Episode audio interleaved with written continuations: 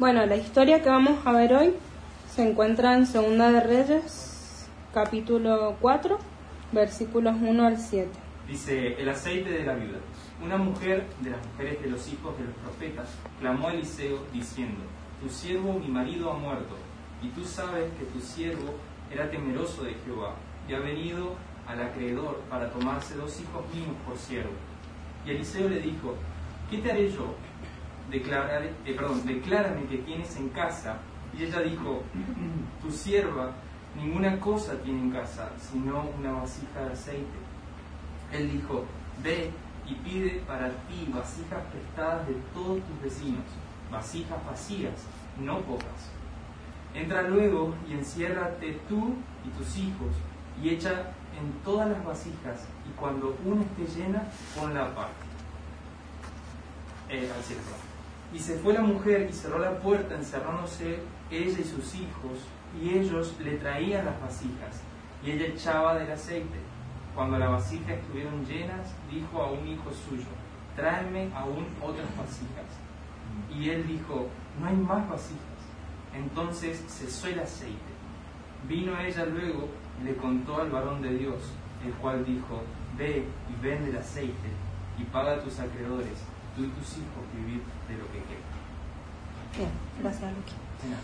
Eh, bueno, para poner un poco en contexto, eh, según la costumbre de la época, eh, para pagar una deuda, o sea, cuando alguien tenía una deuda, el acreedor podía hacer esclavos a, a alguien de la familia.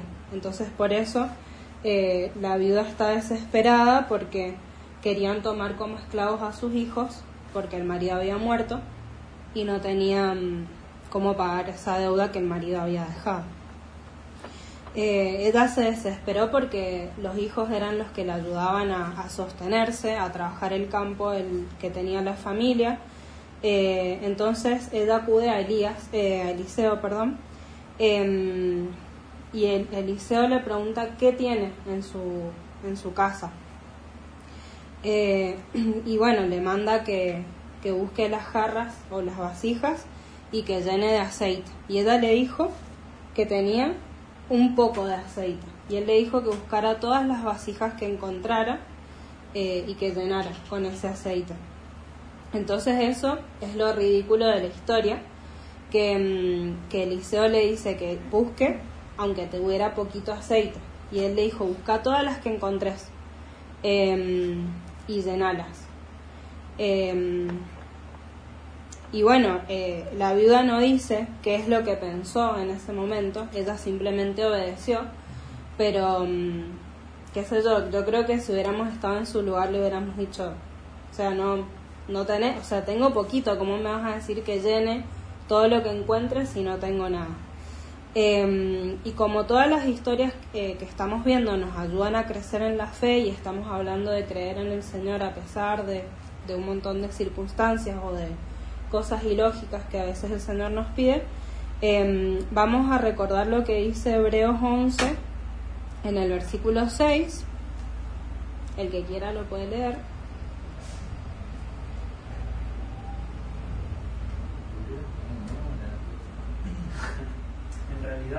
Es imposible agradar a Dios, ya que cualquiera que se acerca a Dios tiene que creer que Él existe y que recompensa a quien lo busca.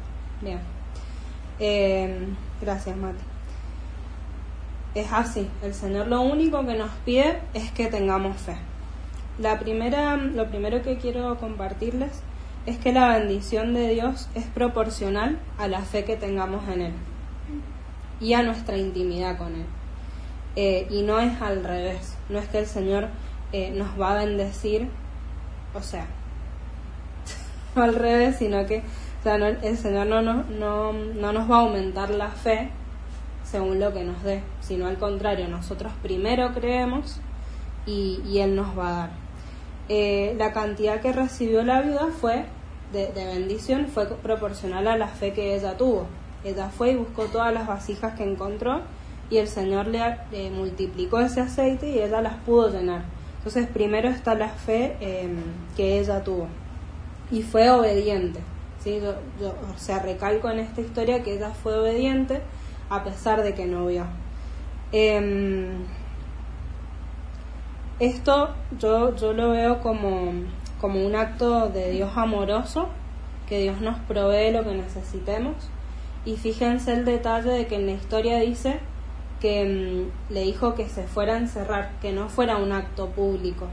Y, así es el Señor con nosotros. Cuando estamos en esa intimidad con Él, em, Él hace que nuestra fe crezca en ese momento en privado donde nosotros vamos a buscarlo a Él. ¿sí? Em, entonces, como que Eliseo es esa herramienta que a ella le ayuda, pero en realidad ella misma eh, vive ese momento de crecimiento en la fe. ¿sí? Entonces, em, lo, lo, importante es esto, entender que cada uno de nosotros eh, puede vivir ese, ese momento de fe y de provisión en el Señor, de lo que sea que necesite, porque Él está con cada uno de nosotros. Em, también, bueno, otra cosa que pensaba cuando leía la historia eh, es que Dios es mucho más grande de lo que podemos imaginar. Quería recalcarlo, aunque lo hemos hablado un montón de veces y creo que todos lo sabemos, em, pero me encanta porque eh, el, sábado pasado veíamos una historia como muy de guerra, de algo grande, de Dios tomando control de un ejército, pero esto es como una cosa algo chiquito, algo de la vida diaria. Y me encanta eso, que en la Biblia podemos encontrar historias como de grandes hazañas, pero también de cositas chiquitas del día a día. Y la fe es eso, eh, creer en nuestro Dios poderoso eh, en el día a día y en, cualquiera, en cualquier situación que estemos viviendo. Eh, lo único que Él pide de nosotros, como también creo que lo decía el sábado pasado, es creer en Él, tener fe en su promesa y, creer que, Él va a obrar lo que nos ha dicho.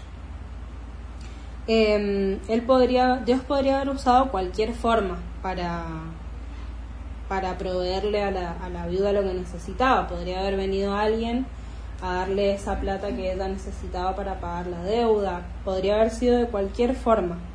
Pero, pero el Señor lo hizo personal, con ella, ¿sí? Y, y ella y el Señor la desafió a través de Eliseo a usar lo que ella tenía. Eh, así que hoy quiero animarlos a, esto, a que no limitemos el poder de Dios en nuestra vida. Em, nosotros muchas veces somos el límite de lo que Dios puede hacer. Eh, entonces, dejar que Él obre a pesar de nosotros mismos. Y mm, y quería que leyéramos otro pasaje en Efesios 3:20, si alguno lo puede leer.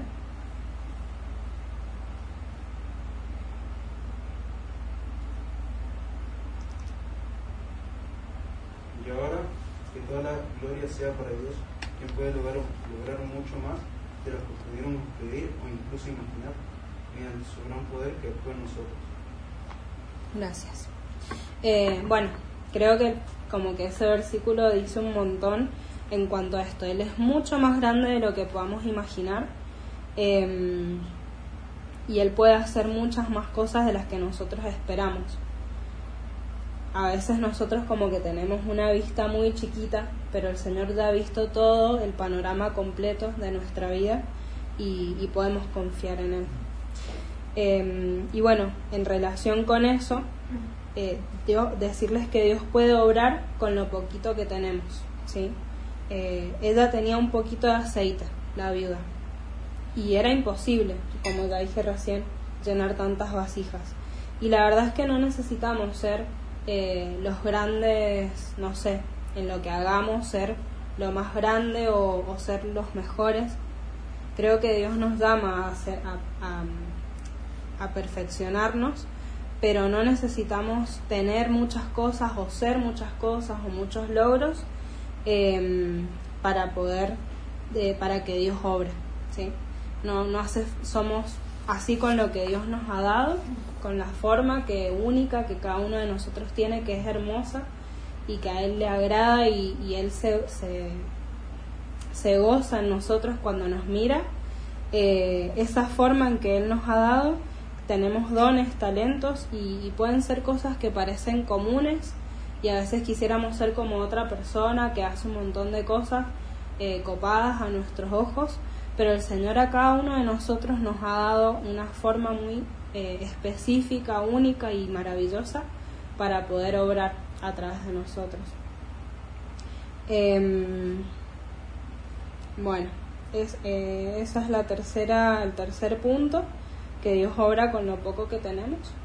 Em, el cuarto es, aunque el mundo ofrezca distintas salidas a los problemas, nosotros estamos llamados a buscar solamente a Dios para cualquier situación que estemos pasando. Y, bueno, la, esa familia, la viuda con sus dos hijos, tenía problemas sociales, económicos en, en su contexto. Em, y bueno, creo que hoy estamos viviendo una situación de problemas sociales, económicos, em, políticos, pero mm, eh, es muy fácil angustiarse. La viuda se angustió un montón y se desesperó y por eso acudió al liceo. Em, y creo que es muy fácil angustiarnos y decir, bueno, Dios se olvidó de mí o, tengo que salir a buscar por otro lado porque Dios no me responde.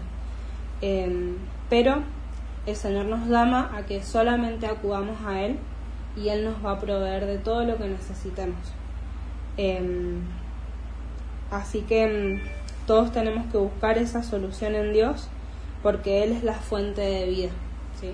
No se olviden de eso. Él es la única fuente eh, que, a la que podemos acudir y que no nos va a fallar nunca eh, y que es algo que nos va a satisfacer eternamente para siempre en cualquier necesidad que, tengamos.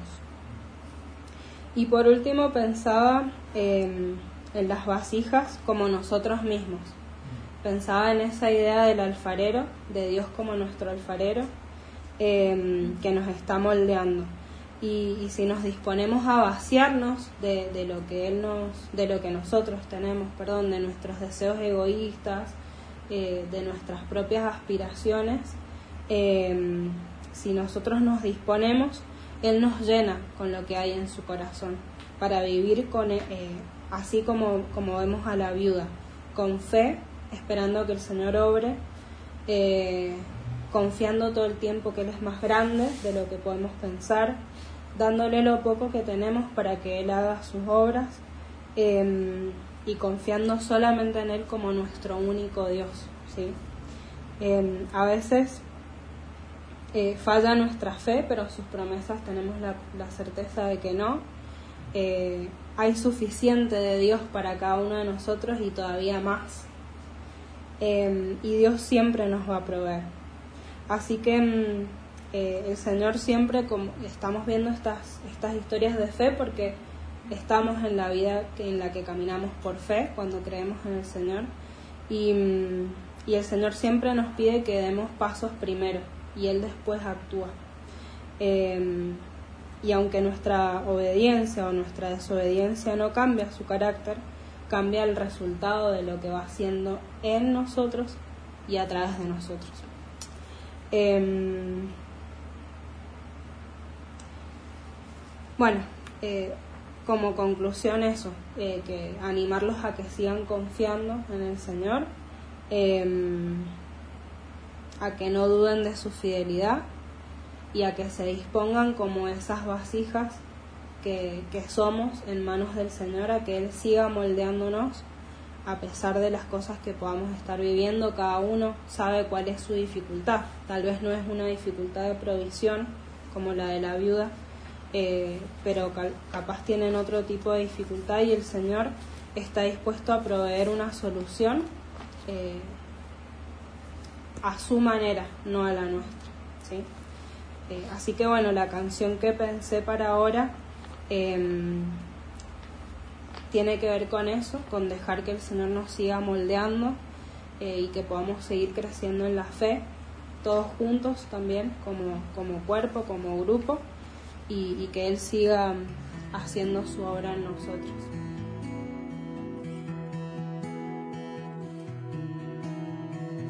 Antes de la creación el caos del universo existía en tu corazón. Antes que naciera el sol, formaste del polvo mi vida, mi alma por ti fue elegida. Vengo con manos vacías, mas yo quiero ser tu vasija. Y yo, barro soy, en el no estoy. Moldéame hoy, rómpeme si es necesario. Y yo, tu vaso soy,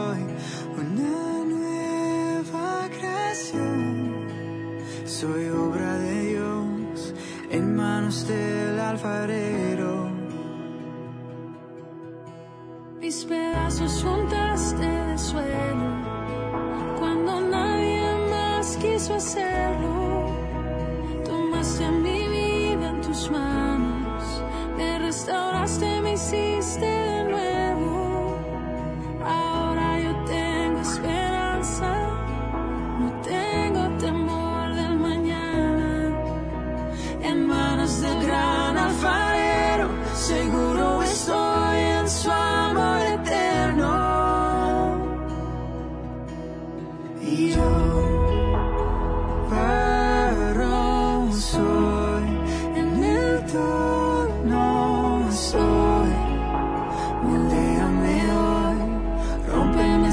es necesario. Y yo,